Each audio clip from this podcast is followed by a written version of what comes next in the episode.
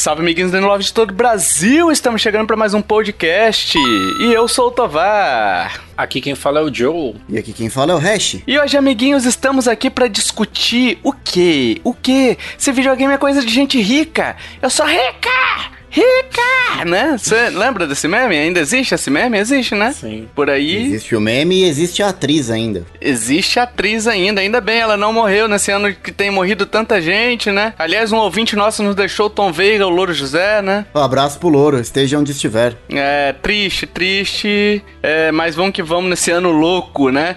E por falar em dinheirinho, pessoal, a gente quer saber se pessoas são. se videogames são coisas de gente rica. Olha aí, a gente quer agradecer aos nossos ricos apoiadores, olha aí, ó. Apoiadores que nos ajudam no PicPay e no Padrim com planos a partir de dois reais. Hash, Hash, você hum. que é o cara. Hoje é boa, hein? Hoje a referência é boa. Hoje é boa, hoje promete, hein? Hoje a hoje referência promete. é rica, é uma referência rica ali. Vai lá, Hash, diga aí, o que, que o ouvinte faz com dois reais? Dois reais que custa menos do que um dólar. Na verdade, custa menos do que 50 centavos de dólar. É praticamente 40 centavos de dólar o apoio para você ajudar a gente. Essa eu já tinha feito antes, eu quero uma nova, eu quero uma nova. Não foi rica. Você já tinha feito do dólar? Sim, no Joe? Ou não? Não lembro. Mas a gente sempre fala de dólar, porque, né? É. é... Que custa um uno, né? Preço do jogo que custa um uno. Então eu vou fazer outra melhor ainda. Hum. Dois reais que custa menos do que um pirulito, pirocóptero daquele que você fazia assim com a mãozinha, ó. E ele ia parar em cima do telhado com duas lambidas e uma jogada. Caraca, muito boa, velho.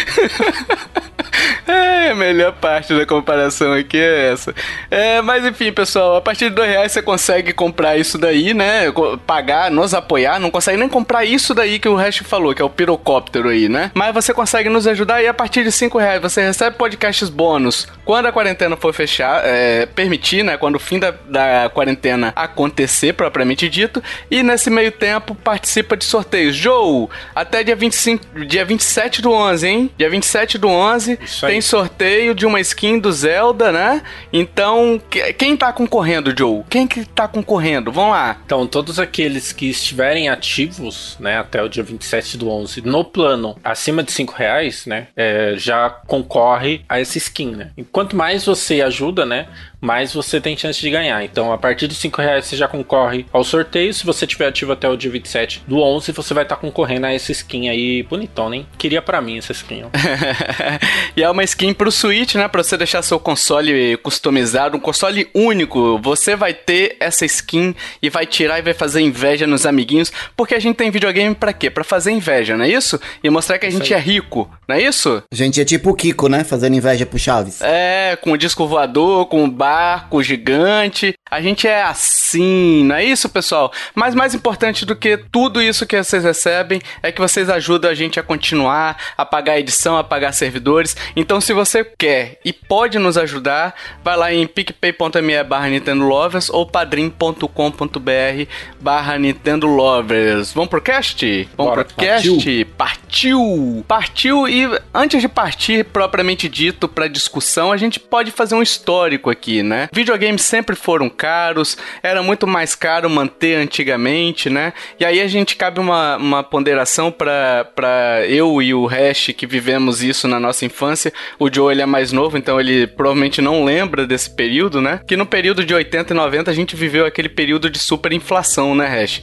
Que o pessoal fazia Sim. compra e no, de manhã e durante o dia já tinha sido reajustado tudo no mercado, né? Uhum. Eu não me lembro propriamente porque assim, eu, quando era moleque, eu não queria saber de dinheiro. Só, eu só pegava dinheiro para poder ir pro fliperama, né? Então, mas pelo que contam, pelo que eu lembro de. de era, era muito difícil a gente conseguir, por exemplo, um, um doce, um chocolate, por conta desse, desse, dessa variação do preço flutuante, né? É, eu, eu não lembro muito dos preços subindo, eu lembro da galera comentando, mas eu lembro muito daquelas maquininhas que tinha de remarcação. Uhum. Então, assim, o uhum. preço de cada produto ficava colado mesmo no produto. Sim. E tinha aquelas maquininhas de remarcação que a galera usava no mercado, porque o preço de manhã era um, o preço de tarde era outro. E o salário do trabalhador também, ele tinha que mais ou menos ali acompanhar a inflação. Então, o que você ganhava num mês não era a mesma coisa que você ganhava no mês seguinte, porque a inflação era muito alta. Então, tinha que ter ali um mínimo de ajuste no salário para que as pessoas pudessem é, comer, né? Porque senão a comida subia e o salário não. E vale dizer também que a, a época da década de 80, na verdade, o, o país vinha e ainda enfrentava uma recessão muito grande. Então era um dos piores períodos assim para a economia, com hiperinflação, muita Sim. gente desempregada. Então, a, além da inflação que acabava com o poder de consumo de boa parte dos brasileiros, a gente ainda tinha historicamente uma recessão pós-ditadura militar, então tudo era muito mais difícil, né? Além da inflação, a gente tinha todo o cenário político e econômico da época. E entre esses, esses impedimentos que a gente tinha aí também de. Não impedimento, né? Mas coisas caras estavam realmente os videogames, né? Então era muito difícil, por exemplo, eu fui ter o Atari, eu acho que na década de 90, entendeu? Primeiro porque demorava as coisas a chegarem no Brasil, e segundo porque, enfim, era muito caro e acabava que você tinha que esperar lançar um console para poder pegar o da geração antiga, né?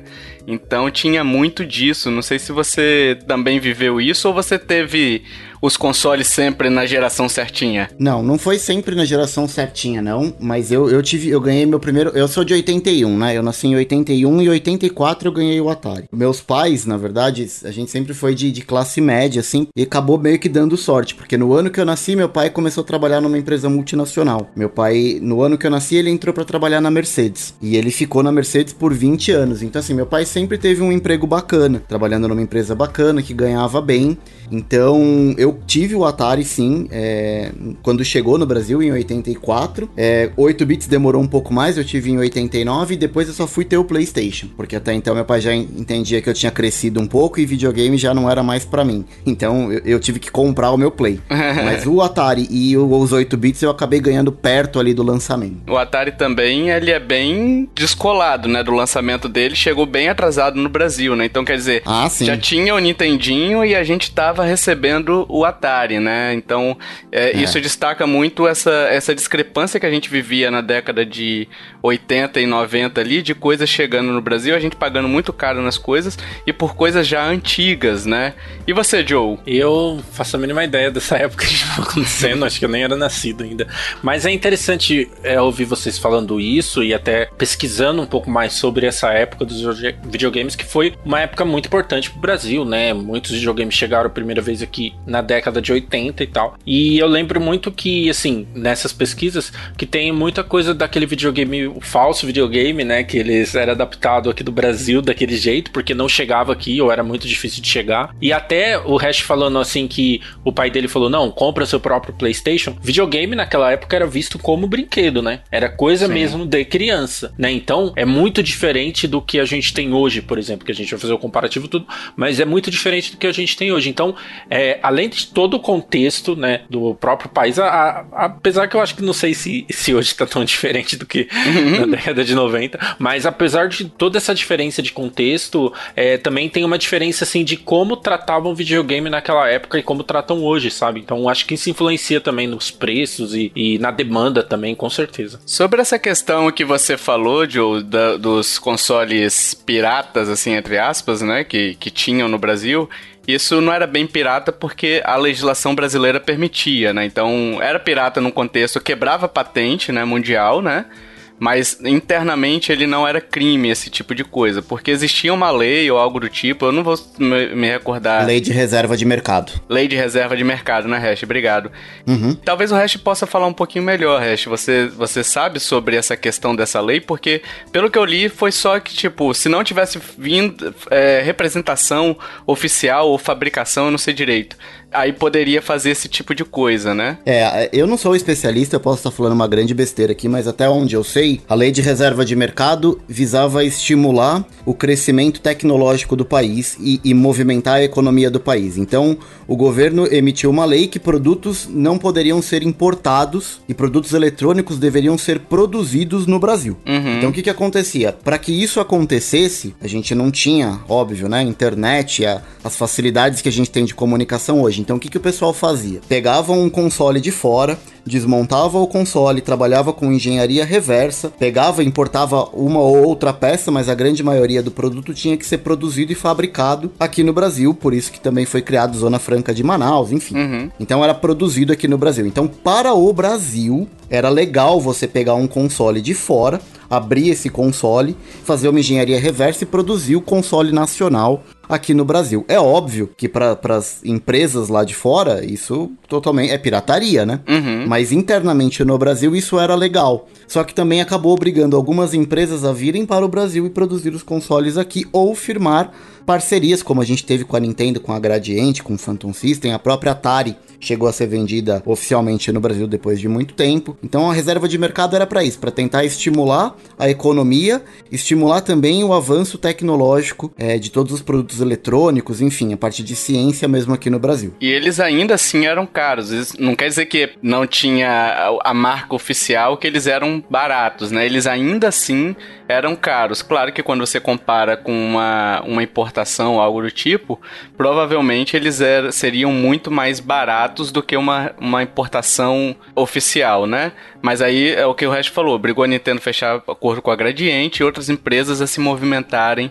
para poder vir para o Brasil, né? Que era um mercado que até então se mostrou interessante, enfim, a partir da década de 80 começou a se mostrar, a fixar o Brasil aos olhos do mundo, né? Só uma correção, Tovar, é, eu devo ter falado agora a marca Gradiente em parceria com a Nintendo no, na geração dos 8 bits, e não foi bem assim, deixa eu me corrigir. É, a Gradiente lançou o seu clone de, de NES 8 bits aqui no Brasil com o nome de Phantom System e não tinha parceria nenhuma com a Nintendo, tá? A parceria com a Nintendo, da Nintendo com uma empresa nacional, com a Estrela, aconteceu na geração de 16 bits para começar a, a, comercializar o Super Nintendo de forma oficial no Brasil e dessa parceria nasceu a Playtronics, tá? Então a parceria aconteceu na geração de 16 bits e não na de 8 bits, tá? Ah, beleza.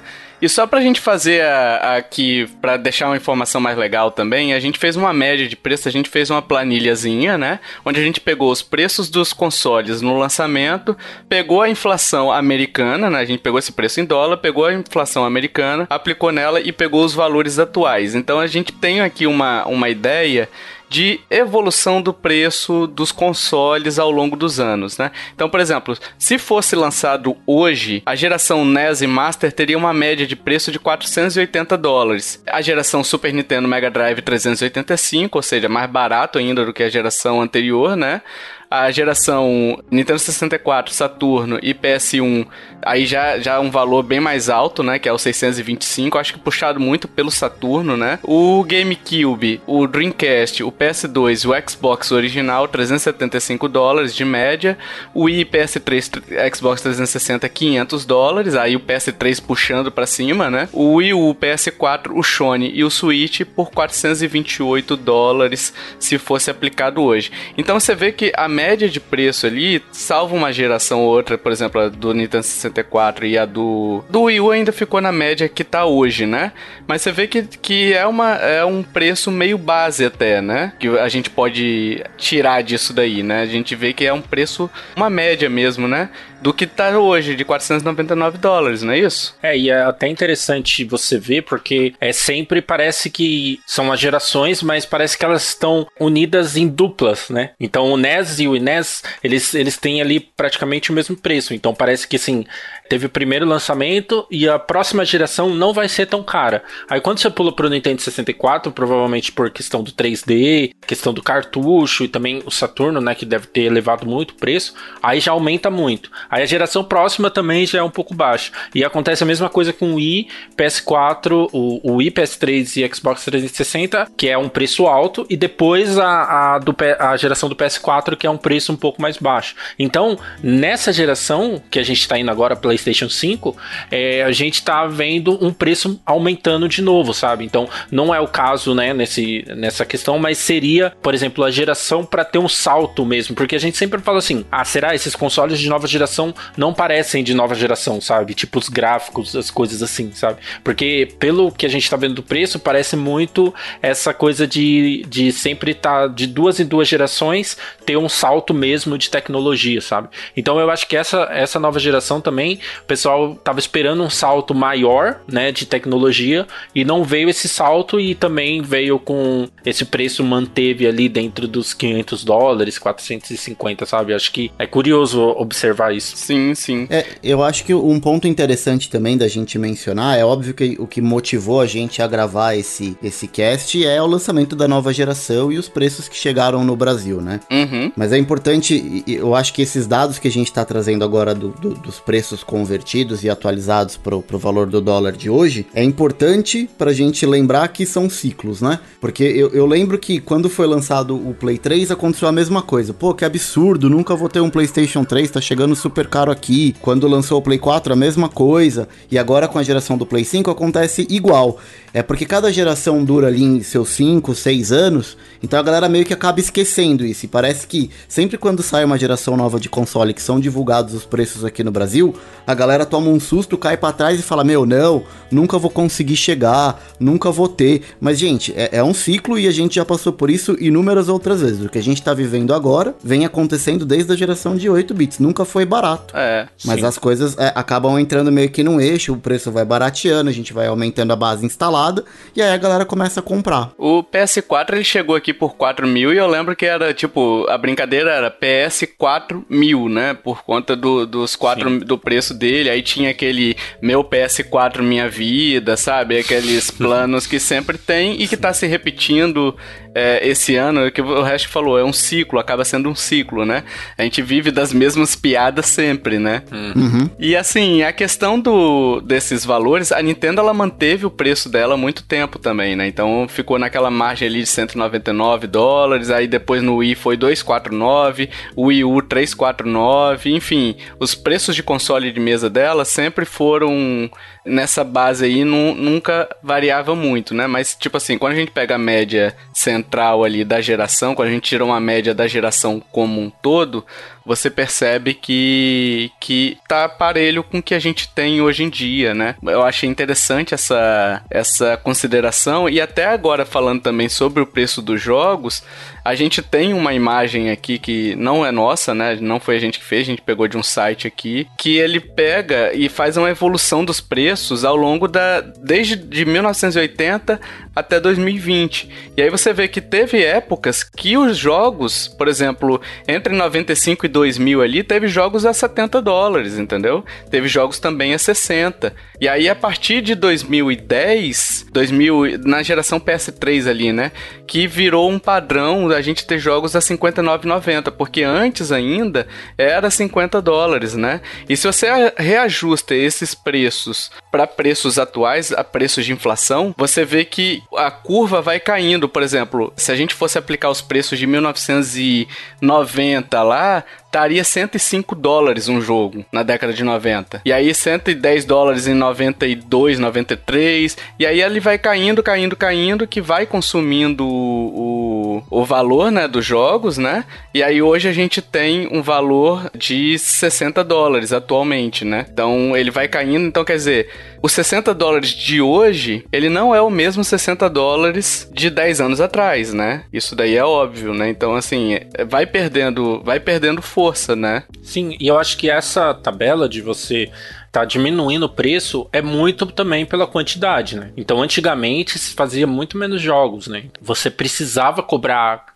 caro por aquele jogo. E às vezes até o jogo ele era feito para ser bem mais repetitivo. Então para você jogar por muitas muito tempo né? Então é, eu acho que até aqui no Brasil era uma coisa assim que não, não compensava ter muito jogo né? Ou você tinha um jogo que vinha no console ou você comprava mais um. Acho que quem tinha dois cartuchos sei lá de Nintendo 64 era rico sabe? Tipo era né? O cara tinha três casas cinco carros então é, era mais compensava mais você alugar, né? Sim. Então, é, eu acho muito interessante nessa parte, porque a quantidade de jogos era menor, hoje é muito maior, estupidamente maior. Hoje segmentou muitos jogos, né? Então tem jogo indie, que é mais barato, tem DLC dos jogos, tem muita essa coisa. Só que naquela época também tinha um, um outro jeito de consumir videogame, que era aluguel de fita, que era toda essa coisa diferente, né? Que era muita essa coisa de emprestar, né? A gente lembra que na, na geração Xbox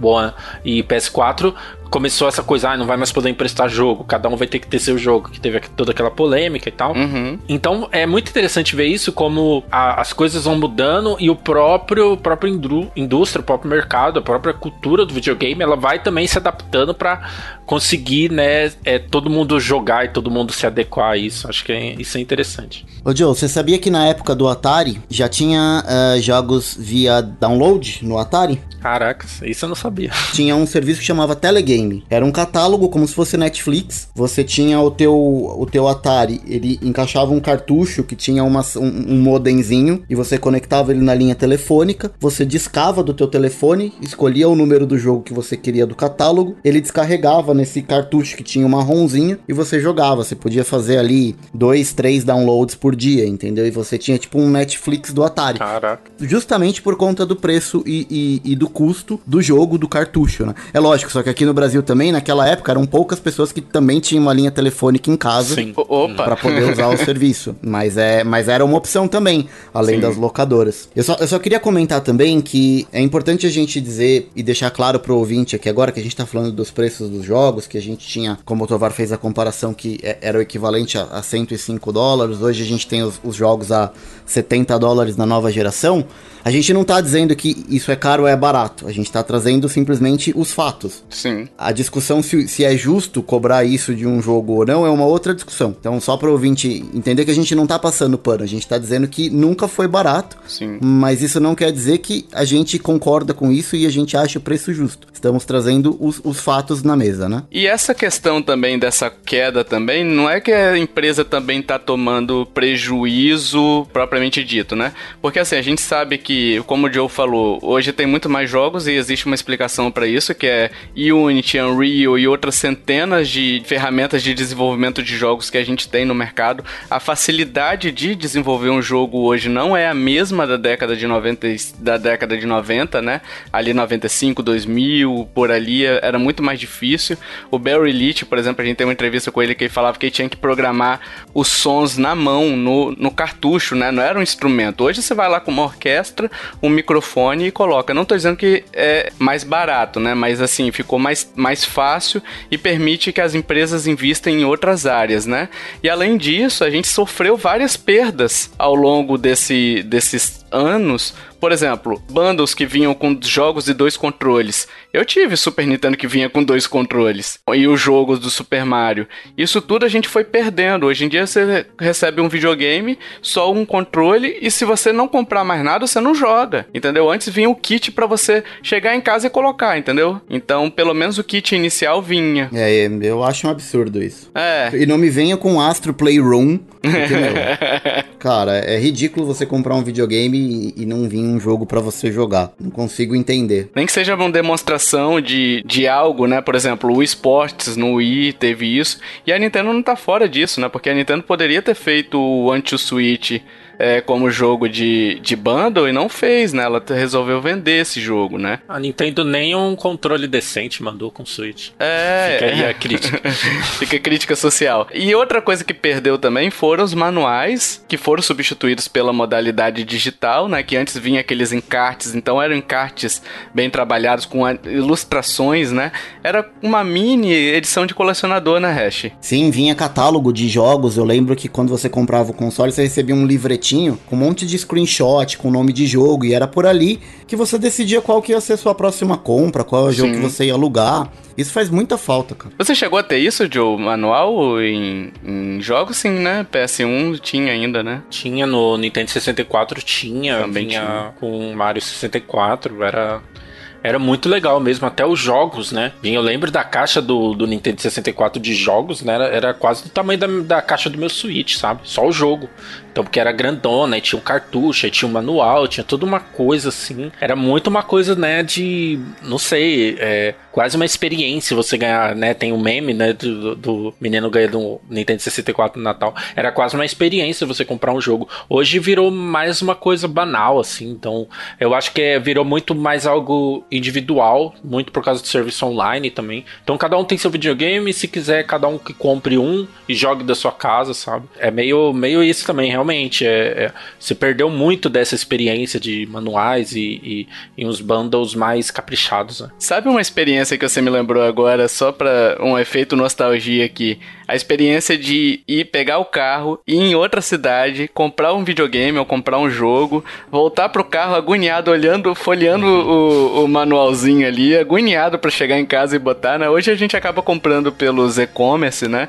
E chega em casa, a gente só tem o trabalho de ir da portaria do prédio, ou enfim, ir no correio buscar. E, chegar em casa, né? Então perdeu-se muito disso também, né? E outra forma de a gente, das empresas no caso, diminuírem esses custos, de não tomarem tanto prejuízo assim, digamos, né? É que hoje elas têm outras formas de, de renda, né, Joe? É, eu acho que uma coisa até meio que substitui a outra, né? E a gente pode pensar muito nisso na mudança de mentalidade do consumidor. Então, hoje você não vai mais com o carro buscar o videogame, não tem mais a caixinha com bundle. Hoje é serviço online, hoje você tem que fazer uma assinatura. Hoje você compra um Xbox One e você tem um catálogo enorme de jogos do Game Pass. Não fazendo aqui a propaganda como o melhor console da próxima geração, mas. Cabelo Pass. É, cabelo Pass, é verdade. Opa, não falei, eu falei cabelo Pessoal, o Joe, os ouvintes eles não vão saber o que é Game Pass. não vão Eles falam assim, gente, o que, que o Joe tá falando? Game Pass? Eu não conheço, eu conheço Cabelo Pass. Exatamente. Então, é, hoje mudou muito, mudou muito, tanto que eu tava essa semana conversando com meu irmão, que ele tá. Ele, ele mora no Brasil, e a gente tava conversando sobre consoles de nova geração e é muito diferente o papo, assim, sabe? Tipo, ah, quanto, quanto tempo que a gente tem de cabelo pés, quanto tempo a gente tem, né, de gold e como que seria isso, sabe? Então acho que mudou um pouco, eu acho que até uma, uma questão de experiência que mudou, eu acho que foi meio que separar. É, por exemplo, se você não tem um bundle, hoje, se você comprar um PS4, um bundle caprichado, mas hoje você tem muita, muitas edições de colecionador, sabe? Então eu gosto muito de God of War, meu Deus, maior franquia, não, não que eu gosto, mas um exemplo, a maior franquia dos videogames. Eu tenho lá uma edição de colecionador lindíssima, que você provavelmente vai pagar o preço de um PS5 aqui no Brasil, mas você tem essa condição de ter essa experiência, sabe? Então, próprias edições de colecionador, assim, então hoje é muito mais segmentado, é muito mais específico para um público, né? Enquanto geral é tipo basicão. Então, é, você comprou um videogame, você só vai ter realmente um videogame. É, às vezes você não tem nem o jogo para jogar, né? E você tem até a questão também, Joe, de não ter a, a mídia, o custo, né, de transporte, custo de remessa, enfim, de é, etiquetar ou de você fazer. Etiquetar não, de você printar as, a, o, tanto o manual, a capa, né? Então tem todo esse custo da mídia física sendo substituída também pelas mídias digitais, né? Que acabam deixando a balança um pouco mais igual, né? Sim. Tipo, perdeu aqui, ficou. tá perdendo valor e tal de, de moeda, né? Mas com os custos, com tudo mais, tem até a mídia, a troca da mídia também pela mídia Blu-ray, que é muito mais barata do que um cartucho, no caso da, da Sony, né? Do CD que é muito mais barato. Então isso tudo vem balanceando. Foram as formas que eu acho que as empresas encontraram para manter a balança zerada ali, né? Pra, ou zerada não, para ter lucro, né? Porque ninguém tá Sim. tá aqui para poder ser samaritano também, né? As empresas não são bons samaritanas não, elas não estão interessadas na diversão só, tá? Sim. é, e até uma até puxando muito também que o resto falou um pouco antes, não é que a gente tá falando uma é melhor, outra é pior. Sim. É só como pra gente ver como mudou, né? Então, por exemplo, uma coisa positiva que a gente tem hoje é que não precisa comprar memory card. Era um inferno ter que comprar 50 Puta. memory card de PS2, sabe? O videogame já vem com HD, que, enfim, você vai poder escolher o espaço para colocar seus jogos e seus saves, né? Antigamente, quem não tinha memory card não podia salvar o jogo, sabe? Então, algumas coisas são melhores, outras coisas se perdem. Então, é, é, eu acho que não é melhor ou pior. É como o, o consumidor vai mudando e as empresas têm que se adaptar também à tecnologia, enfim, tudo, né? Cada vez mais a galera tá vendendo videogame como serviço, né? Porque hoje em dia você não compra mais nada físico. Exato. É, você quer mais aí? Vou dar o exemplo de um jogo que eu tô jogando bastante e vocês acham que não aguentam mais eu falar dele, mas Fortnite, a galera faz dinheiro vendendo uhum. a roupinha do jogo. Assim, não tá vendendo nem o jogo mais. Não é, é um jogo de graça. Tá vendendo o serviço e aquela experiência que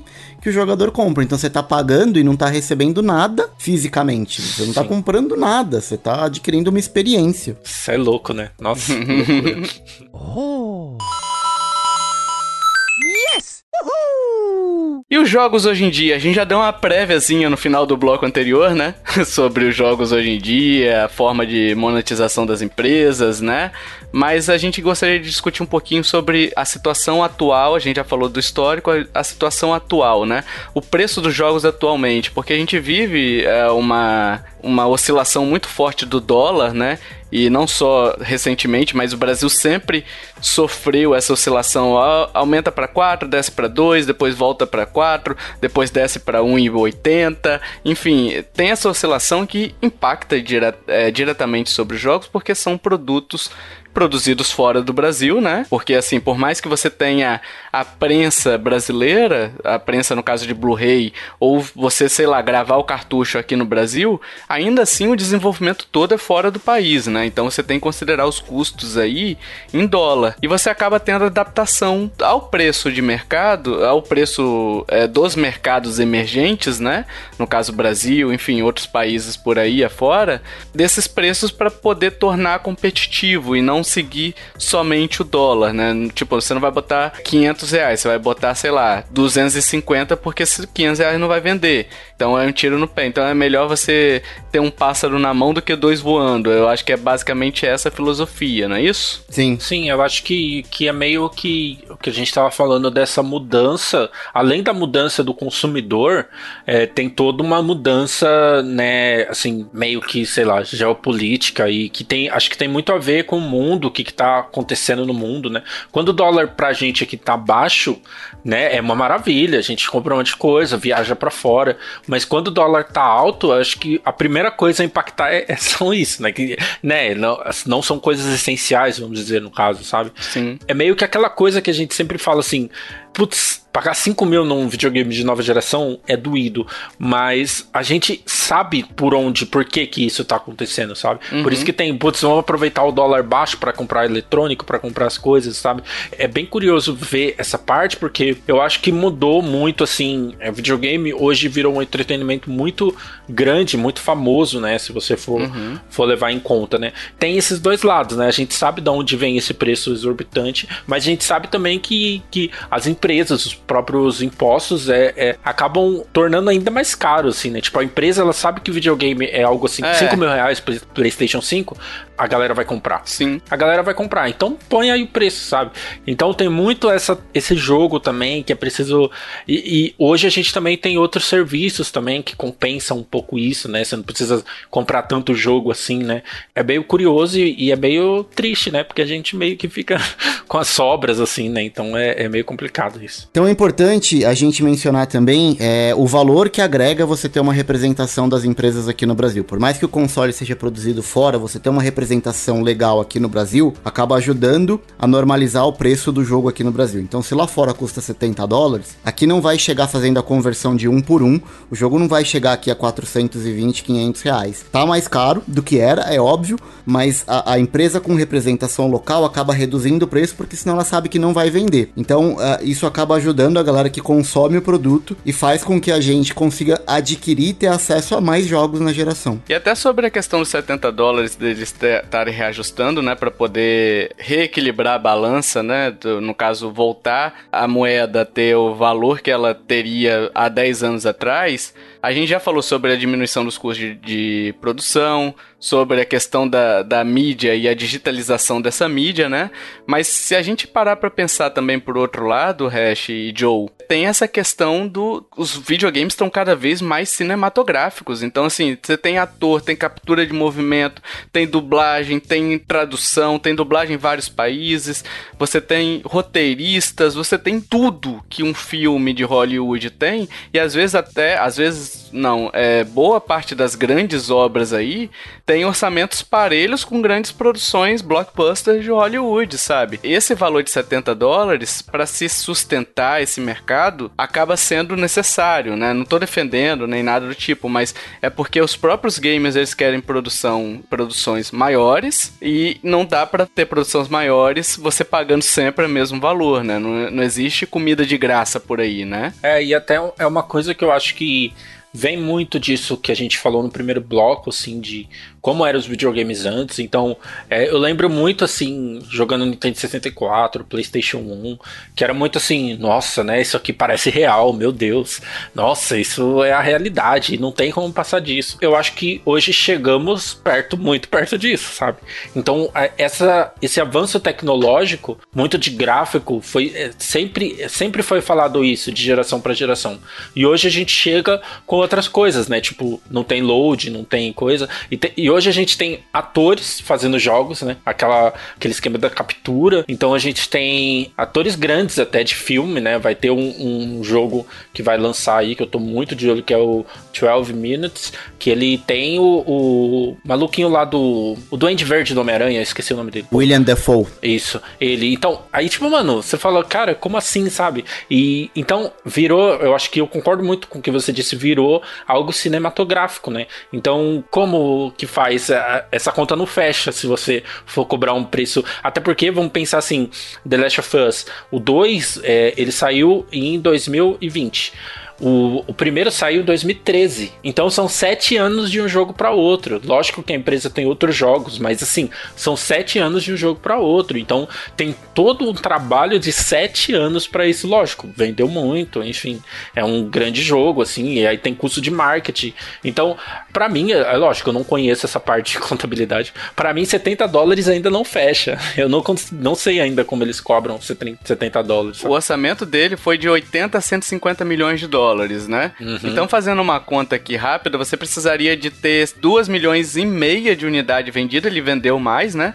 Para se pagar. Então, para se pagar só, né? Para pagar o custo e ficar no zero a zero. E, e, a gente sabe que as empresas não querem ficar no zero a zero, né? Só que 2 milhões e meio é claro, é uma produção gigantesca, né? É uma produção bem falada, bem esperada, mas 2 milhões e meio é muita gente, é muita, é muita coisa para se vender, sabe? Não é, não é tipo assim, ah, vou conseguir isso aí em dois minutos, né? Às vezes consegue, né? Às vezes não. Eu vendi 120 livros. mas é, e o orçamento foi perto de sair também. É. Né? Tipo, só no dinheiro foi sim. Mas olha, é, a prova de que a galera tá no caminho certo é que os videogames hoje, já que a gente tá comparando com orçamentos de filmes de Hollywood, é, o videogame hoje já passou o cinema como principal mídia de entretenimento, né? Sim. Então por isso que a galera continua investindo e vai investir cada vez mais porque tá dando certo, tá tendo retorno. E assim, essa questão, só pra gente fechar essa questão da, do Last of Us, eu fiz um levantamento aqui, parece que foram mais de duas mil pessoas envolvidas no projeto, né? Então aí você tem essas duas mil pessoas divididas em 14 estúdios, aí você tem dublagem, som, arte, tudo que que o game produz ali foram mais de duas mil pessoas envolvidas. Cara, duas mil pessoas envolvidas é muita gente. É muita gente mesmo trabalhando, entendeu? Então, assim, é, é uma parada que tem escalonado muito, né? E a gente vai falar depois sobre, enfim, questão de crunch e tal. Mas esse valor de 70 dólares acaba, se fosse 60 dólares, por exemplo, teria que ser, sei lá, 3 milhões e meio de unidade. Eu, eu não fiz essa conta para saber, né? Mas se fosse os 60 dólares, seriam muito mais unidades vendidas para se pagar. Então a gente tem que ponderar na nossa cabeça se 70 dólares, beleza, eu tô achando caro. Ah, mas eu tô achando caro, mas eu quero cada vez produções mais caras. Sim. Então, peraí, você tem que saber o que, que você quer pagar e o que, que você quer receber. Os dois têm que ser compatíveis. Não dá para você querer ir na, na concessionária e pagar um Celta e receber uma Ferrari, né? Não, não, a conta não bate, sabe? Sim, sim. É, você tem que pensar se é sustentável esse, esse consumo, né? E esse investimento de alguma forma. Mas apesar de todos esses números de The Last of Us, ele não vai ganhar o GOT, né? Só pra deixar é, Animal Crossing claro. justamente tem que ganhar, Exato. né? Aqui, aqui a torcida é tudo de Animal Crossing. Sim, sim. Veremos. E as vendas por e-commerce, pessoal? E as pré-vendas aí com descontos? Hash fez pré-venda aí, hein? Vale a pena correr o risco, Hash? Você tá falando de console ou de jogo? Dos dois. Cara, eu acho que assim, pré-venda nunca vale a pena. Nem de console, nem de jogo. Uhum. Porque eu acho que você, tudo que você compra no lançamento, você vai pagar mais caro, é óbvio. Independente do hype tá baixo ou não o jogo sempre chega com o preço cheio. Se encalhou, vai baixar. Uhum. Então, assim, você sempre vai correr o risco e você sempre vai pagar mais caro. Se for o console, tem o lance do risco de vir com algum defeito de hardware, de algum pro problema no projeto. Enfim, a gente já teve as três luzes vermelhas lá no Xbox 360. A gente tem o, o Joy-Con com drift aí no Nintendo Switch, que apesar de até hoje, já três anos depois do lançamento, ainda acontece, mas assim, tem esse risco. Então, assim, na minha opinião, não compensa fazer pré-venda. Se for console, nem opção de jogo você tem muito quando você compra um console novo de nova geração no lançamento. Sim. Eu faço porque eu sou idiota, mas não compensa. É, é, eu acho que é, eu, eu concordo também que não compensa nada assim de fazer pré-venda de nada, de nada. E eu acho que é uma coisa que é interessante, não compensa, mas a gente consegue não fazer, ou então não comprar no lançamento, sabe? Eu prometi para mim mesmo que não vou entrar na nova geração, já tô dando spoiler aqui dos, dos, próximos blocos. Mas eu fico pensando todo dia, meu Deus do céu, eu quero jogar tal jogo, só vai sair para pro console do cabelo ou só para PS5, meu Deus, eu tenho que fazer isso. Com o Switch é a mesma coisa, sabe? Eu peguei bem no lançamento. Então, eu acho que também as empresas usam muito isso assim. Vamos ter um preço muito grande no lançamento, vamos fazer pré-venda, vamos investir no marketing marketing, porque também é muito esse marketing, né? Hoje a gente tá rodeado de, de propagandas, de notícias, de anúncio. É, o seu amiguinho comprou um PS5, então você também quer. Então, assim, é, é muito essa coisa, tipo, não compensa, mas será que a gente não consegue? Será que não vale a pena? Será que só dessa vez? Vai, vamos tentar. Então, eu acho que também tem esse consumo muito a pré-venda é muito isso também, né? Já vou comprar para garantir, vai que acabe. E a Nintendo faz muito isso também, né? E é o hype, né? Sim, é o hype. E é, e é muito uma coisa de, de, de, de, gamer, de coisa de videogame mesmo. Então, você uhum. precisa comprar rápido, você precisa garantir aquilo, sabe? Então tem muito isso, tipo, não compensa, mas a gente faz do mesmo jeito, sabe? Dá um calorzinho, dá um calorzinho Sim. no coração. É gostoso ficar esperando, meu, eu não, tipo, vai, vai achar a vacina do Covid, mas não vai chegar dia 19 de novembro, tipo, chegar o meu console novo. E assim, cara, eu tô super ansioso. E sobre o risco que eu tava falando, a questão, por exemplo, Cyberpunk, né? Cyberpunk, beleza. Ah, é CD Projekt Red desenvolveu The Witcher, mas assim, ninguém sabe se o Cyberpunk vai ser realmente bom. E o pessoal já boletou há muito tempo, sabe? Confiando que vai ser bom. Claro, é, a gente sempre tem a esperança que vai ser bom. Mas assim, seria, não seria mais sensato de repente fazer uma. esperar o hash, o que o hash falou para ver se o game vai vai flopar, se vai estar tá jogável, né? Porque às vezes a empresa entrega de qualquer forma, não é o caso aparentemente da, da CD Projekt Red que tá adiando para poder terminar o jogo, né? Para poder tentar resolver os bugs, né? Mas você corre esse risco, né? De você comprar algo e receber um The Order 1800 qual que era o nome daquele jogo? eu adoro esse jogo. New Order. 1808. Mas são duas horas de jogo, né? Tipo assim, é um jogo que tinha uma produção. Você vai você pagaria, por exemplo, 300 reais naquele jogo, o hash? Não, não, mas olha, Tovar, não dá pra, não dá pra cobrar a racionalidade de um cara que tá pagando não, o preço que tá pagando no console de nova geração, assim. Não, eu tô falando sério, sim. você tá dando risada, mas assim, eu acho que esse lance de, de videogame, é, eu acho que tem uma galera, a galera que curte videogame, que faz esse tipo de coisa, é tipo, é a gente, assim, sabe? A galera que é entusiasta, que tá aqui gravando podcast, que, que curte mesmo a parada, hum. porque a, a, galera que é mais normal, vamos dizer assim, né? A galera que, que curte tudo, tem como hobby, mas não é tão pilhado, os caras vão esperar, né? Que eu acho que é o, é o caminho mais sensato. Agora, essa galera que, que compra na, na pré-venda é muito mais pelo impulso, pelo hype, porque não, não consegue aguentar mesmo. E sobre o hardware, só passando aqui, dando um apanhado geral sobre o hardware, os controles e acessórios também estão cada vez mais caros, né? Principalmente o Switch aí, que foi é, os, os acessórios dele, se você juntar tudo, dá mais caro do que o console original, né? que tipo, o dock custa 80, o par de Joy-Con agora não tá mais 60, né? Mas aí foi lançado por 60 dólares cada um. E assim, você tem os controles das concorrências também, não só do Switch, né? São mais caros, né? Então não é uma exclusividade Switch, mas você tem esses, esses custos acessórios aí que acabam pesando e tornando a experiência cada vez mais custosa. E aí você entra naquela guerra, a ah, PC versus console, qual vale mais a pena? Ah, o meu PC é só atualizar a peça. Console eu não preciso ficar analisando especificações, né? Preços de jogo do PC e console, os, os dois são mais. O PC é muito mais barato, que eu, que eu, aliás, eu tenho falado isso constantemente no grupo, né? Que como é mais barato os jogos de PC, né?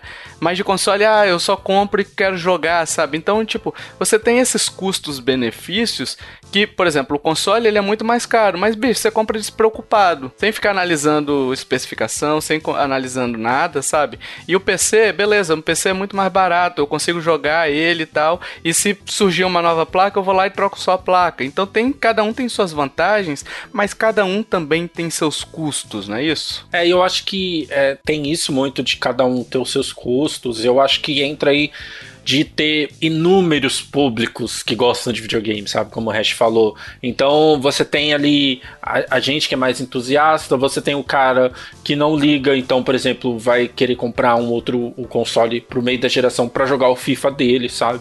Então a, as empresas pensam muito nisso também. Então, até o cara mais fanático, doido assim, que nossa, eu só jogo PlayStation 5, God of War, só jogo Xbox. As empresas pensam muito nisso. Então, há muitas estratégias também para vender o console para esse cara ou para, por exemplo, vender acessórios também. Eu acho que tem muito esse lado assim, sabe? Tipo, as empresas alimentam também essa, essa rivalidade, essa, essa coisa da, da escolha, né? Dessa concorrência, eu acho um pouco. É, eu, eu só ia comentar, talvez discordando um pouco do Tovar, os jogos sim para PC são mais baratos. Mas se você for montar uma máquina hoje para rodar os jogos na qualidade que o PlayStation 5 ou Xbox Series X vai rodar, montar esse PC acaba ficando um pouco mais caro do que o preço do console propriamente dito. Mas eu acho que a qualidade do jogo sendo rodado num PC tipo Power, que é o que os caras chamam hoje de PC da NASA, uhum. eu acho que não dá para comparar. Se você quer qualidade, você vai pro PC. Apesar de pagar o jogo infinitamente mais barato, eu acho que montar uma máquina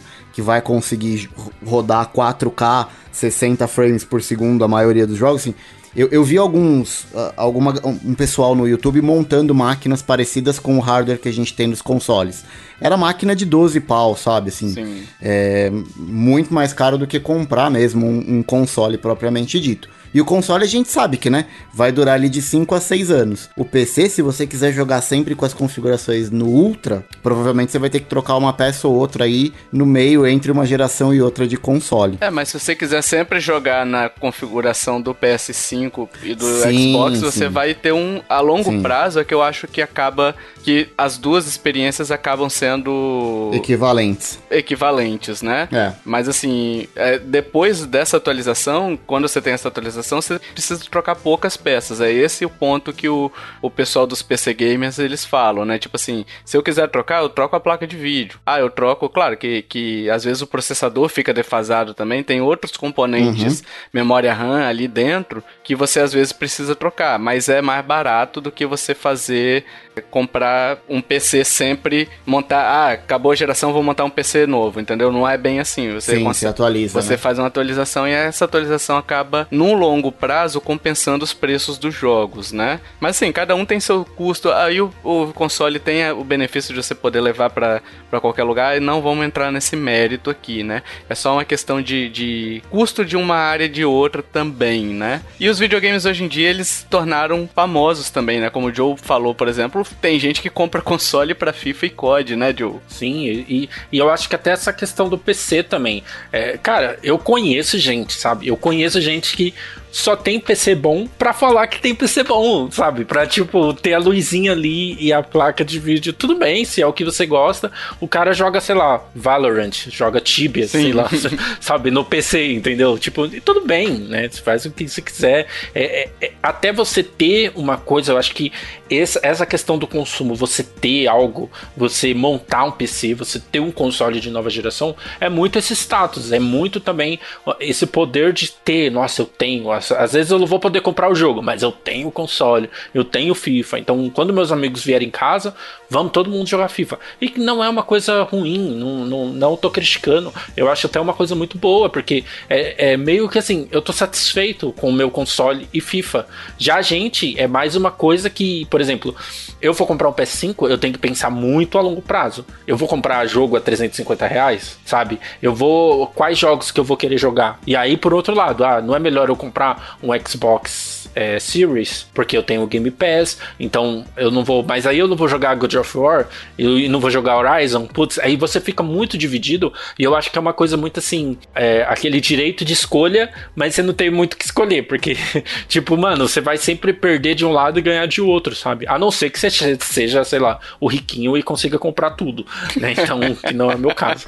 Então é muito, muito isso, assim, eu acho que Hoje o mercado ele é muito, muito doido de videogames, né? É, é um entretenimento que tem, é muito segmentado, muita gente joga, gosta só de jogo indie, muita gente gosta só de jogo AAA, muita gente gosta só de Xbox, só de PlayStation 5, muita gente só joga no PC. Então, as, e as empresas acho que exploram muito bem isso. Sabe? Sim, sim. É, e, e vale dizer também, né, que como a gente estava dizendo agora há pouco, videogame hoje passou a ser um, um negócio mais sério do que era na década de 80 e na década de 90, né? Uhum. A galera hoje vê o videogame realmente como uma indústria grande de entretenimento e eu acho que isso se deve a, a, a um fator especificamente, que é assim, a molecada que cresceu jogando videogame na década de 80, 90, nos anos 2000, hoje são adultos e são esses adultos que continuam alimentando a indústria. Sim. Então é por isso que eu acho que ela vem crescendo, porque a base, a gente, a gente teve o privilégio e aí, quando eu tô dizendo a gente, eu tô excluindo um pouco o, o Joe dessa, mas assim, eu e o Tovar, que somos do, da década de 80, a gente teve o privilégio de ver os videogames nascerem aqui no Brasil, chegarem no Brasil. Sim. Pegar todo, todo desde o comecinho, né?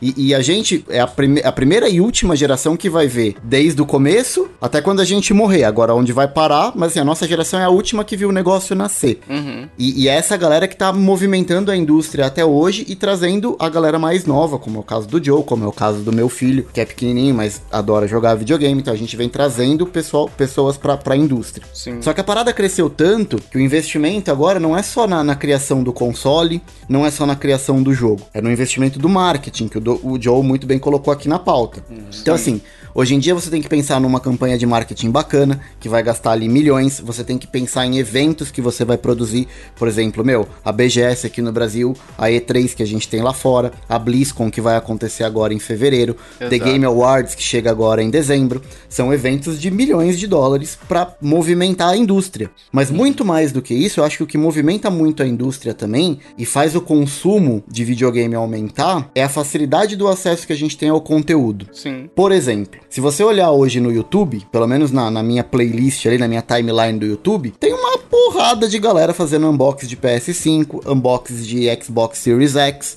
Sim. Então, se de repente você tem uma criança na, na tua casa e essa criança curte lá o, o Coisa de Nerd, o Leon e a Nilce, ele vai ver o Leon fazendo um unboxing de um, de um console de nova geração, é meio que natural que ele também sinta vontade de ter um console de nova geração. E isso acaba movimentando a indústria, porque no começo, quando a gente tinha o começo da indústria ali na década de 80, 90, a gente não tinha essa facilidade de informação. Então muitas vezes a gente não ficava nem sabendo de um novo console que estava chegando. Era um ou outro amiguinho que tinha na tua escola, que você ia na casa dele fazer um trabalho ali, brincar, via o console e falava pro teu pai. Hoje em dia não. Hoje em dia tá a dois cliques. O moleque com o celular na mão já sabe de tudo que tá acontecendo. A própria Direct, né, o, o Hash? Sim, sim, sim. Direct, o, o, como é que chama? O showcase da PlayStation. Então, é. assim, com a facilidade de acesso à informação, é natural que a galera que, que curte aquele produtor de conteúdo sinta, na, sinta a mesma vontade de ter o que aquele cara tá tendo, entendeu? E a gente vai viver um pré-crash dos videogames aí? A gente tá vivendo um pré-crash dos videogames, hein? Com essa quantidade de coisa que a gente tem, esses custos absurdos que a gente tem no videogame, acho que não, né? Porque ainda é muito rentável, né? É que assim, é, também tem muita coisa ruim saindo, né, cara? E eu, isso me lembra muito a questão do de 1983, que assim, eu não era nascido na época, né? Então o que eu sei é questão de lei e tal. Mas assim, era uma questão de uma enxurrada de jogos sem controle algum, né? E você entra, por exemplo, a gente já falou isso em outros pod news, você entra na eShop e, cara, é muito difícil achar alguma coisa boa ali, que tem muita coisa ruim também. Tem muita coisa, tem super rola lá, que vive aparecendo na promoção lá. né? Sim. E, e, eu tenho medo de abrir aquele jogo ali. Mas... assim, então assim, você tem muito jogo de celular sendo portado e assim, da forma mais por, porca possível. Tem outros jogos portados também de outras plataformas de forma ruim, né? Então você tem uma enxurrada uhum. de jogos pro bem e pro mal, né? E isso tudo acaba que é que hoje a gente tem bons expoentes, todo a cada mês a gente tem bons expoentes de jogos bons, né? Quando essa conta começar a facilidade bater e tudo mais, será que a gente vai ver esse crash novamente? Fica aí a questão, hein? Eu acho que não. Eu acho que não, porque o que vai salvar a gente também é a, é a mesma coisa, é a facilidade do acesso à informação. Sim. Porque hoje, quando o jogo sai crashado, quando o jogo sai ruim, a galera começa a meter o pau. E acho que um exemplo recente que a gente tem é o jogo dos Vingadores. Uhum. Que tava todo mundo esperando um baita de um jogo bacana, a galera começou a testar e todo mundo mete o pau. Antigamente, não, você tinha que escolher o jogo pela capa e você tinha ali pouquíssima informação sobre aquele jogo. Sim. Então você acabava comprando muito jogo ruim e você não tinha como devolver, você ficava com aquela porcaria e aquilo te desmotivava. Hoje, se você vai comprar um jogo, é normal que você vá ver uma análise, um review e você compre aquilo consciente.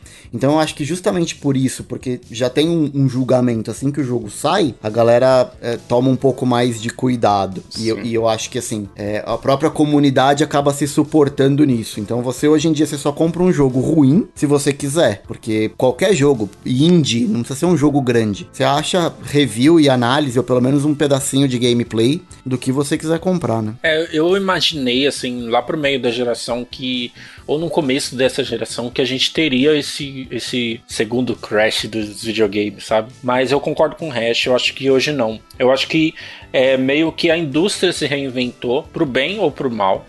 E hoje você, como a gente falou, o público é muito diverso. Então você tem é, gente que só joga jogo indie, sabe?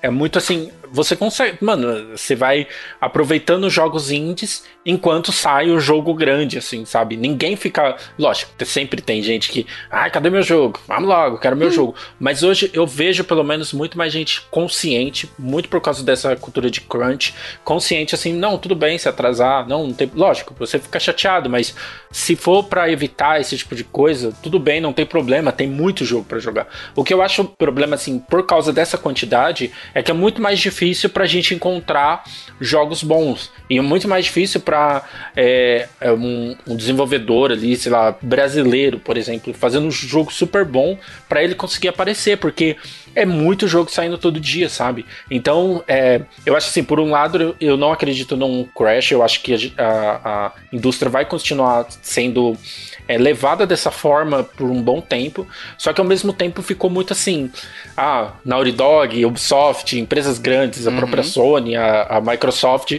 tem lá, elas vão lançar alguma coisa, vai vender a quantidade para se pagar, que a gente estava falando de The Last of Us, a própria Nintendo.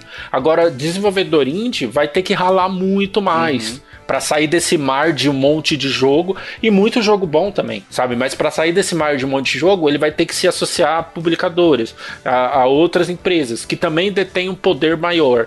Então começa a se pensar muito nessa coisa: ah, você tem acesso à informação, a softwares de desenvolvimento, só que ao mesmo tempo você tem que ter um investimento em parceria, em marketing, sabe? Então eu acho que é meio preocupante por esse lado, mas eu acho que Crash eu não, não acredito mais não. Oh. E o futuro, pessoal? O videogame foi, é e sempre será um hobby elitizado? A gente tá animado com esses valores caros no futuro? A gente pensa em abandonar videogame? O Joe já deu um spoilerzinho, né? Eu queria que o Joe respondesse essas duas perguntas aí. Para mim, sim, sempre foi hobby elitizado. Pra todos Desde nós, né? Por... Acho que a gente sim, pode fechar sim. isso aqui, né, Hash? Ou não? Você tem uma, uma opinião diferente sobre essa questão do elitizado? Não, eu concordo que é elitizado, sim, mas eu, eu concordo, eu, eu, penso também que assim, ele, durante ao longo da geração, ele acaba barateando e mais pessoas têm acesso. Só que mais pessoas têm acesso não significa que é barato. Continua sendo elitizado. Sim, sim. É, e eu acho que até Brasil, assim, né? Tipo, a gente não tem condição de ter é, três consoles assim no lançamento, sabe? Como o resto do mundo, enfim. E a questão do, dos próximos, da próxima geração, eu, eu não vou pegar mesmo, porque eu não acho que é bom entrar numa geração assim, até por causa dos valores, mas é também tem uma coisa assim que hoje eu acho que compensa mais ficar com um console antigo. Eu tenho um console do cabelo e vai lançar alguns jogos ainda para ele tem Game Pass, o Cabelo Pass, desculpa, tem o Cabelo Pass, tem, tem muita coisa ainda para jogar, sabe? Jogos próximos que eu quero, vai estar tá nele. Então, tipo, não tem uma necessidade de comprar um próximo console, assim, sabe? Eu realmente penso, por, não só por causa do, do preço do console, porque eu acho que é um investimento que você faz caro, mas é um investimento que vai durar 5, 6, 7 anos. Você pode até vender depois desse console, que eu já fiz muito isso de vender console no meio da geração para trocar, sabe? Eu não acho, eu acho caro o console, mas é um investimento que eu entendo. Agora, o problema para mim foi esse aumento em preço de jogos. Eu entendo também o problema, o, o aumento, mas uhum. é, não dá para você pagar 350, 400 reais em jogo e você pagar 500 reais em um controle, sabe? Quando você precisa de um. Eu acho que mais por causa dos acessórios e dos jogos eu tô desanimado em entrar na nova geração.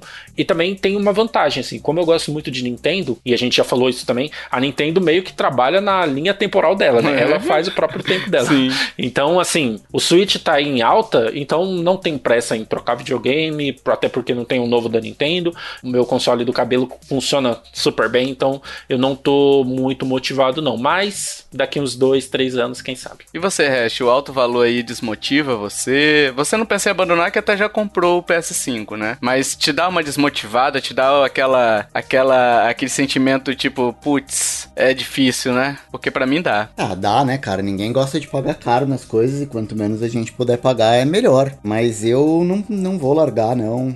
E assim, mesmo que não fosse na geração atual, se não tivesse condição de comprar, enfim, acho que oportunidades e, e alternativas tem para jogar. Você não precisa estar tá jogando sempre a geração mais atual para você se divertir, sabe? Então, assim, se, se a galera não tem condição de comprar um videogame de nova geração, da geração passada, pô, pega um 360 aqui no Brasil mesmo. Quantos consoles PS2 a gente tem instalado, principalmente é, espalhado fora dos grandes centros aí? A galera compra muito jogo ainda e se diverte bastante. É. Então, de alguma forma, dá para jogar videogame. Agora, sim, é, é, é desanimador principalmente como o Joe falou, pelo preço dos jogos, né? Porque o console, querendo ou não, como a gente disse que a geração dura de 5 a 6 anos, se você dividir o preço do console por esse tempo todo diluir, é um preço justo. Agora, ficar sustentando esse console que você comprou é que é complicado, né? Abastecer com jogos é que tá ficando cada vez mais difícil. E ainda a gente tem os streams, né? Também que pode servir até como uma saída até para esses preços altos, né? Só que aí precisa pensar no modo de streaming, não esse que a Nintendo tá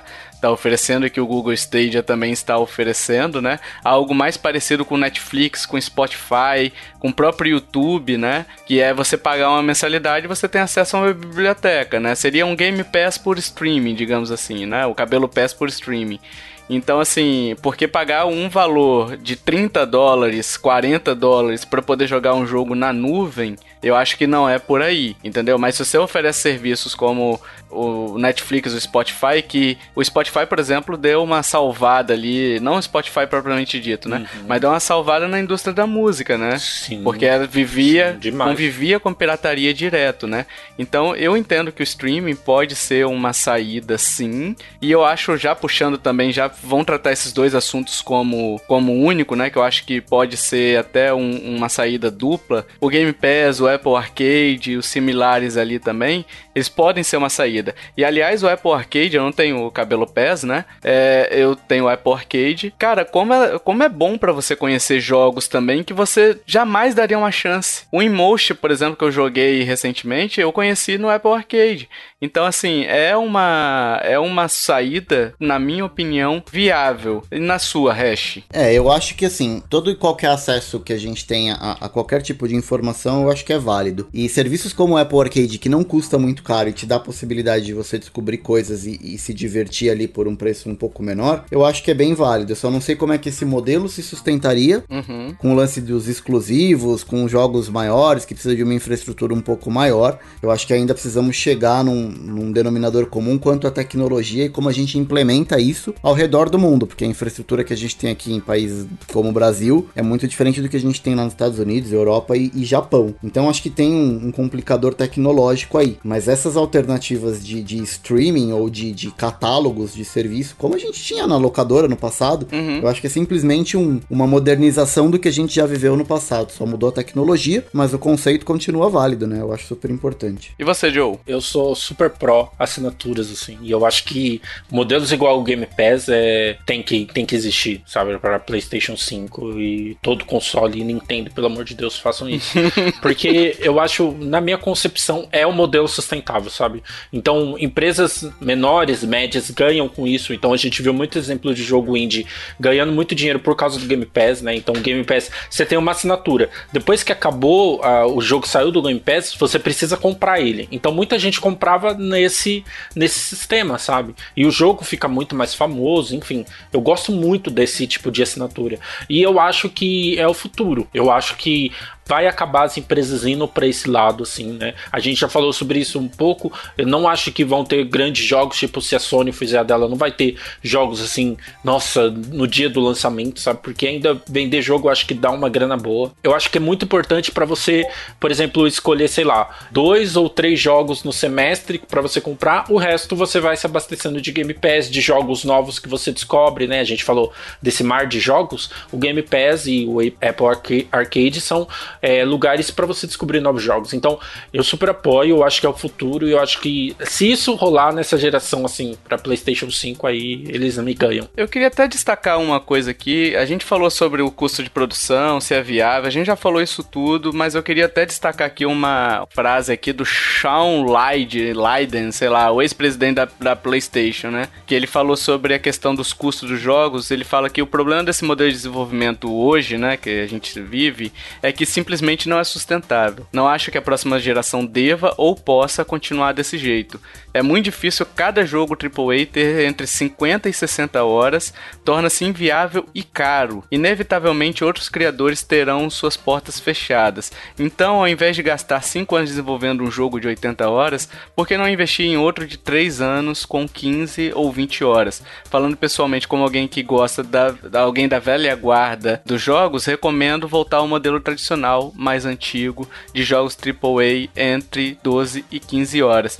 E eu acho que nesse caso do Game Pass acabaria indo para aí, entendeu? Em vez de você ter experiências de 80 horas, você teria experiências mais curtas e talvez até mais memoráveis do que as de 80 horas, né?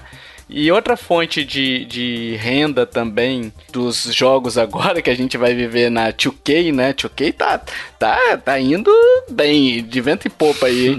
propaganda em game. Você paga o valor cheio e ainda tem que, tem que ver propaganda que eles vão forçar você a ver. Nossa tá de sacanagem, né? Aí, aí é brincadeira, né? A gente falou aqui muito sobre a indústria dela se reinventar, tudo bem, abertos a ideias, a gente sempre tá. Mas a gente também não é trouxa, né? Pelo amor de Deus. Aí também é querer ganhar em cima, tipo, de um jeito muito horrível. Que eu acho que. É, a, você até falou da duração de jogos.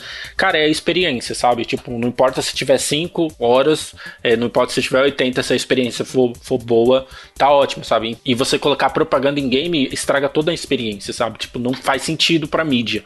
Então, assim, eu espero que isso flop antes de sair, porque pelo amor de Deus. É, só vale ressaltar que não é um caso exclusivo da 2K, né? A gente teve isso já um tempo atrás com a Capcom no Street Fighter V, onde eles estavam colocando marcas e, e propagandas no, nos uniformes dos lutadores. Então, se você topasse é, assistir, não assistir não, na verdade, jogar essa versão com propagandas, você tinha um custo menor, ganhava um personagem ou outro ali. Era meio que uma troca. Então, acho que esse lance de utilizar propaganda em game, a galera vem meio tateando esse, esse mercado aí, mas não é de hoje. Já tem um tempinho que a galera tá tentando embutir de alguma forma isso aí. Sim. Acontece muito com jogo de corrida, com marcas de carro, enfim. Aquilo acaba sendo uma propaganda e tem algumas parcerias. No caso da 2K, Hash, eu acho que é um pouco mais grave porque é, aquele, é aquela questão tipo de jogo free de celular. Você tá jogando, terminou a partida e aparece uma tela cheia com a propaganda, sabe? É, não dá. É, não, não é algo que você está jogando e está consumindo aquela propaganda enquanto joga. Sim. Aí beleza, sabe? Tipo, por mais que eu não concorde é, com a propaganda, ou por mais que a pessoa não concorde com a propaganda,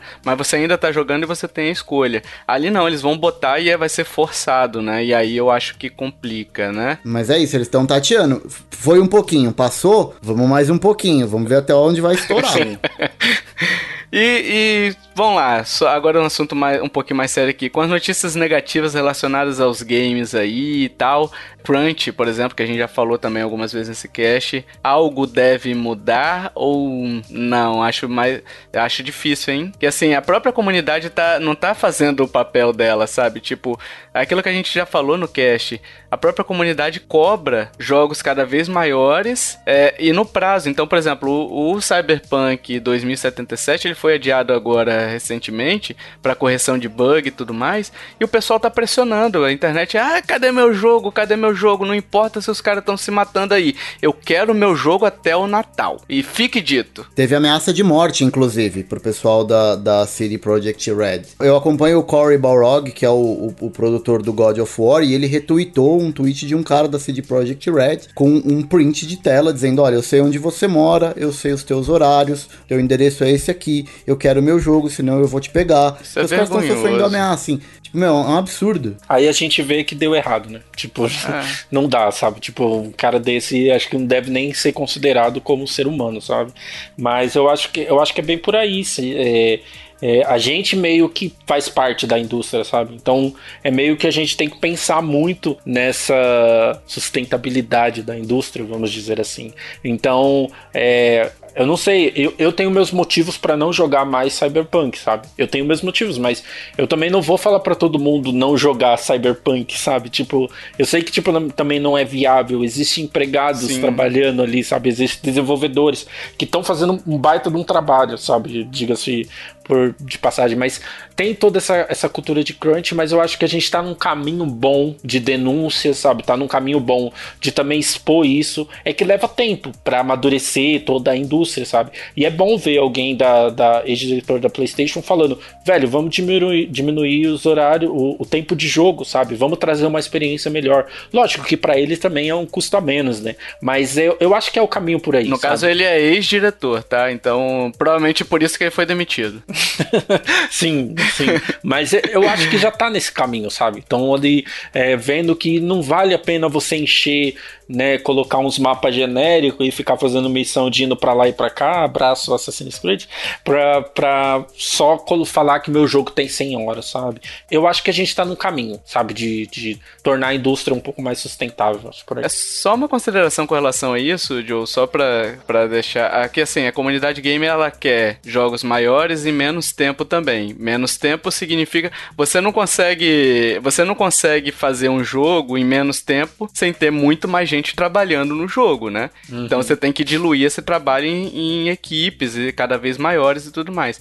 Então, ah, você quer ter o jogo em um ano? Beleza. O jogo vai custar 300 dólares. Você quer pagar? Ah, não, eu não quero. Só quero meu joguinho no final do ano. Então, uhum. entendeu? Então tem essa relação de, de custo de jogos que eu acho que o pessoal não faz. E essa comunidade gamer que o Hash falou de, de, de que ameaça e tudo mais, ela deve ser considerada assim porque é, são os babacas, né? Mas assim, é, a questão, tipo, aí já parte para um radicalismo, né? Já parte para um, um cara que é um imbecil, que é um criminoso, né?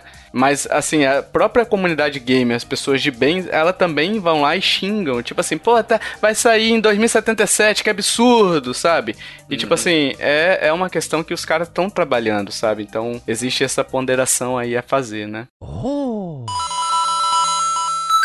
Yes! Uhul! Vamos pro jogo misterioso, meus amigos. Vamos lá. O cheat misterioso é do Hash.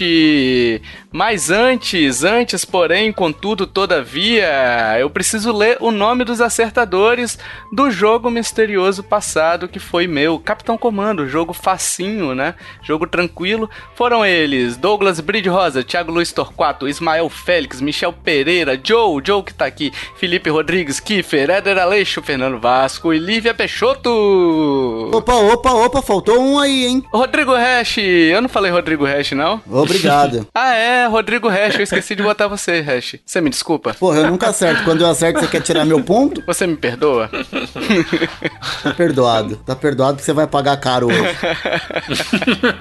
então vamos lá, Hash, leia aí, você que vai trazer o cheat misterioso, leia aí suas dicas pro ouvinte tentar acertar. Vamos lá, meu jogo foi lançado na década de 80. Uhum. É, o jogo ele possui muitas referências, é, referências claras aos filmes do, de ação dos anos 80 também, da mesma época. É, o jogo é, esteve presente nos principais consoles da Nintendo. Terminar esse jogo sem usar cheat é uma coisa muito difícil, então para você terminar esse jogo é meio que obrigatório você usar um cheatzinho aí para terminar ele. Por isso que o Hash gosta? Gosto bastante. no, cara, precisa terminar, não importa como. Quinta e última dica: tem um personagem de quadrinho que tem um nome muito parecido com o nome do meu jogo. Olha aí, ó. Quem sou eu? Pense fora da caixa, amiguinho, porque vocês lembram do Batman, vocês lembram do Batman Rocksteady, está gravado na mente dos ouvintes, Hash. Mas se você quiser chutar, se você falou bem assim, Hash, eu sei, não tenho tanta certeza, mas eu acho que eu sei, né? Então vai lá no, no nosso post lá no nintendolovers.com.br, na postagem deste episódio, vai ter o um formulário lá para você preencher e se você acertar, você vai ter o nomezinho lido, né? E agora, pessoal, a gente quer saber a sua opinião. Que a gente falou, falou, falou, foi até um cast um pouco mais sério, né? Esse cast aqui foi um pouco mais sério.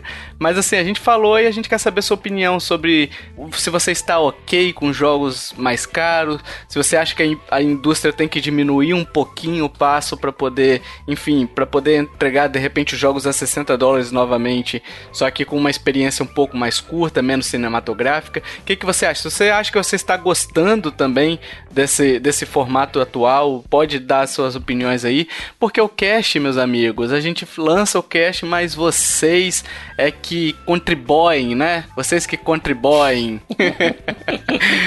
e também vocês contribuem muito com a gente fazendo review no iTunes ali, então vai lá, procura nosso Nintendo Podcast, deixa sua avaliação 5 estrelinhas, ajuda demais a gente a aparecer. E se você quiser entrar em contato, temos Facebook, Twitter, Instagram, e-mail, estão todos nos links da postagem desse episódio também, então vai lá na nossa página.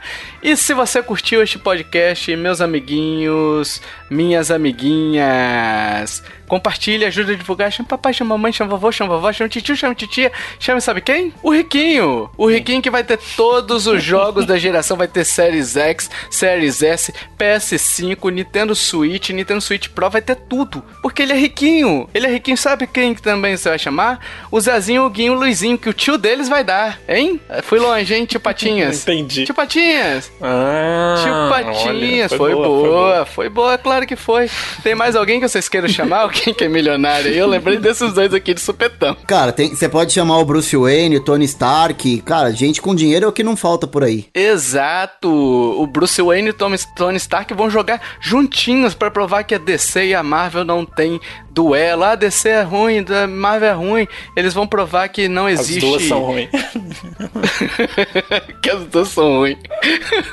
Exato. Tem mais alguém, Joe? Você quer chamar alguém também? A dupla sertaneja, José Rico e Milionário. Milionário Zé Rico, excelente lembrança, Joe.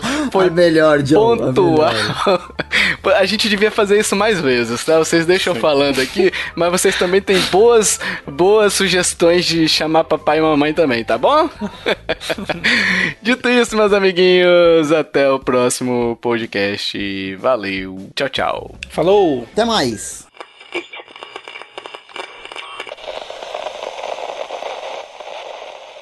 Este podcast foi editado por mim, Jason Minhong. Edita eu, gmail.com.